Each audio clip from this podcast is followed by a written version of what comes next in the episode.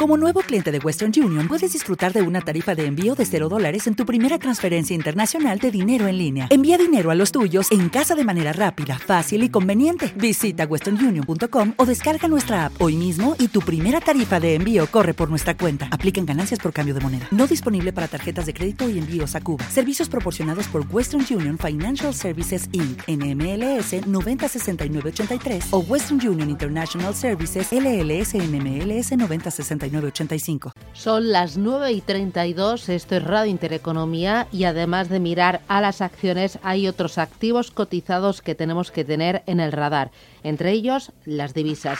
Hernán Cortés es gestor de Olea Neutral y socio fundador de Olea Gestión. Hernán, ¿qué tal? Muy buenos días.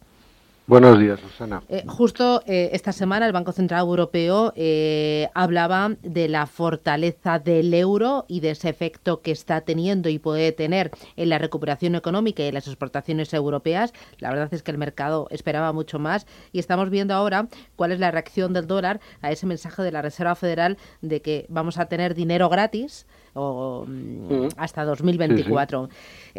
¿Cómo, primero, ¿cómo se está comportando este cambio euro-dólar? Eh, desde el arranque del año y con todo esto de la pandemia y las ayudas de los bancos centrales y de los gobiernos. ¿Cómo, lo está haciendo? Pues sí, llevamos unos años de dólar muy fuerte. Realmente eh, en el 2014, cuando el Banco Central Europeo puso los tipos en negativo en el euro, eh, y en aquel momento los tipos del dólar estaban al 2%, pues claro, el diferencial de tipos era tan importante que provocó un fortalecimiento, una, debilidad del euro y un fortalecimiento del dólar. Eso nos llevó a, que en 2014, estando a niveles de 1,30, 1,30 y algo, el, 1,35 eh, el euro dólar, pues se viniese hasta la zona del 1,10. Y bueno, pues desde entonces, desde finales del 2000, principios del 2015 hasta ahora, o sea, hemos estado cinco años con el tipo de cambio rondando el 1.10, en algunos momentos de máxima apreciación del dólar en 1.08. ¿Qué es lo que pasa ahora? Que los tipos del euro siguen en negativo, pero los tipos del dólar son mucho más bajos. Entonces, ese diferencial se ha reducido, con lo que el atractivo del dólar se ha reducido, por lo que es el tipo de interés. Habrá mucha gente que diga que el dólar sigue siendo atractivo por las expectativas de mayor crecimiento. Pero por lo que respecta al tipo de interés, ese atractivo eh, ha disminuido. Entonces, eh, el apetito a corto plazo por invertir en dólares es menor y eso nos ha llevado a, a una apreciación del euro desde niveles de 1,10 a niveles cercanos al 1,20. ¿no? Bueno, que no es despreciable, que estamos hablando de casi un 10%. y de todas formas, en, el largo plazo, la, la, la, FED suele tener el tipo de cambio donde le suele interesar. Entonces yo creo que en este momento la Fed, viendo la, el tipo de, la política monetaria muy agotada y viendo que el programa de estímulo americano, el famoso CARES 2, no acaba de salir, pues ha decidido optar también por empujar por el lado de la política cambiaria, ¿no? Para ayudar al crecimiento económico. Entonces yo creo que también ahí hay un empujoncito por parte de la Fed para, para conseguir un, tipo de cambio más favorable, ¿no? Entonces, bueno, esto para Europa pues no es bueno porque es menos crecimiento y es, es menos inflación. Y como la inflación ya la tenemos en negativo, pues, pues, pues esto es deflación, ¿sabes? Entonces, bueno, mm, yo creo que mientras se mantenga por debajo del 1,20 no es un tema preocupante, pero, pero, pero, o alarmante diría, pero, pero sí, sí preocupante, ¿no? Y en un entorno de baja inflación o incluso deflación, ahí eh, entiendo que vosotros gestores que buscáis preservar el capital lo tenéis muy complicado porque os están empujando a ir a activos de riesgo que es bolsa, ¿no? Eh, bueno, ya, ya, los, ya nos están obligando ahora, pero bueno, eh, si todavía si cabe, eh, más. Claro, pero hay al eh, cliente para tú explicarle eh, preservar capital, control de riesgo y luego le dices bolsa y ahora lo que funciona en bolsa es tecnología, pues al cliente en el cerebro tendrá algún cortocircuito. Pues sí, pues sí, porque al final es que está toda la, rentabilidad concentrada en esos mm, dos o tres sectores que giran muy en torno de la, de la, de la tecnología y que, y que eso, pues bueno, parece eh, que, que, bueno, nosotros llevamos pensándolo desde hace ya tiempo, nos hemos equivocado un poco, nos hemos adelantado, pero claro, desde el 12.400 del Nasdaq 100 al 11.000 que está cotizando en este momento, pues ya ha corregido pues más o menos un poco más del 10, ¿no?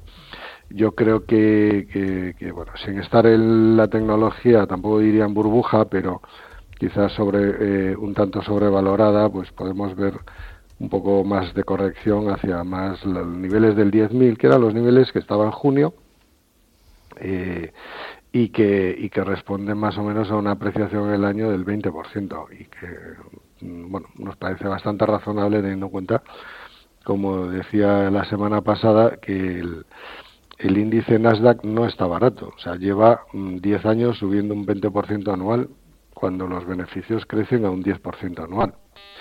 O sea que, bueno, eh, los, niveles de valoración son muy razonables y bastante, diría, más bien exigentes, sin estar en burbuja. Em, ahora mismo vuestra cartera, ¿cómo está distribuida? ¿Cómo la tenéis formada? Pues eh, estamos muy con mucho peso en, renta fija dentro de lo que sin mucho riesgo de largo plazo, de tipo de interés a largo plazo, la cartera de crédito más bien a corto, cartera de crédito a medio plazo, pero con un componente de subordinación que la, que la desliga un poco de la evolución del tipo de interés de gobiernos.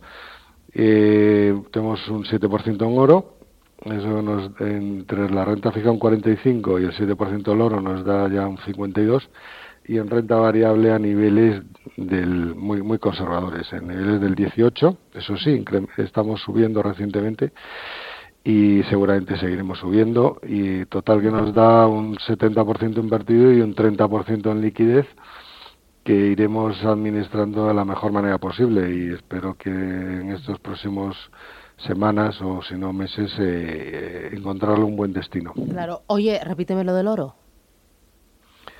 El oro estamos en niveles del 7% de la cartera. ¿Y, ahí entras en oro a través de ETFs, mineras de oros? Como, sí.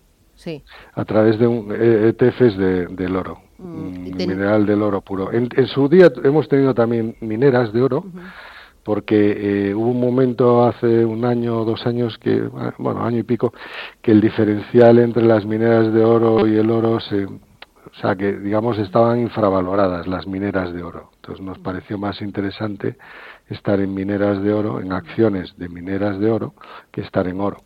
Eh, pero bueno, ese, ese diferencial se corrigió y, nos hemos vuelto al, oro. Y eh, tenéis un 7% de la cartera. El año pasado en esta fecha, ¿cuándo teníais aproximadamente? Pues mm, podríamos tener un tres y medio o, algo así. Sí, o sea, lo habéis incrementado, ¿no? Y habéis aprovechado este importante subidón del oro que creo que en el año llevaba un 26% de subida. Un 26. Pues sí, mm. sí, sí, te hablo de memoria. Mira, lo puedo poner aquí. No, sí, lo leí esta semana, por ahí andará. Sí, por ahí andará.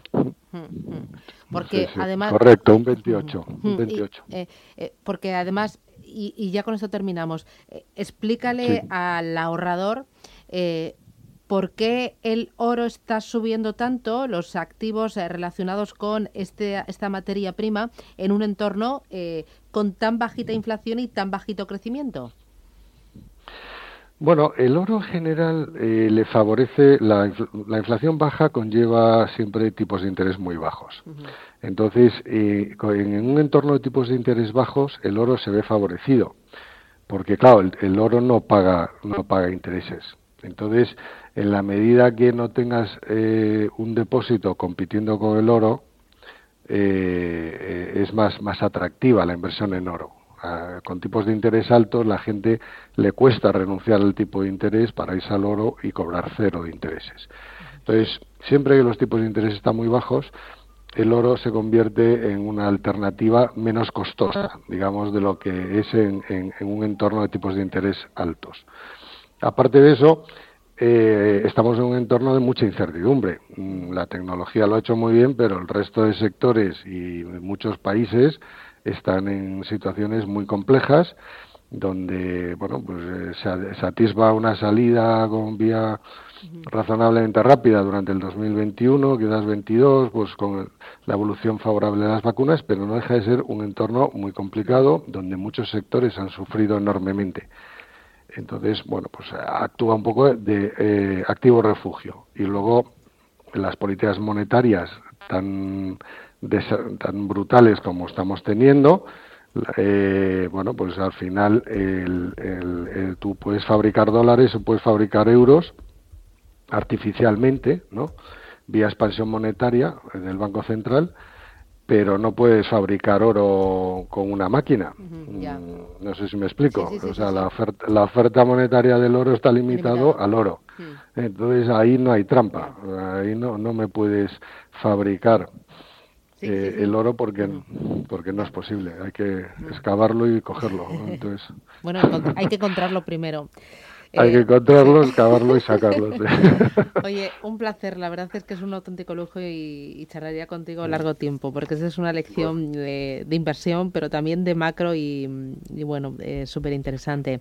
Hernán Cortés, eh, Olea Gestión, muchísimas gracias por esta pequeña lección. Enhorabuena por los resultados y nada, a seguir trabajando pico y pala, pico y pala. Un abrazo. Pues Cuídate. Gracias. Adiós. Adiós.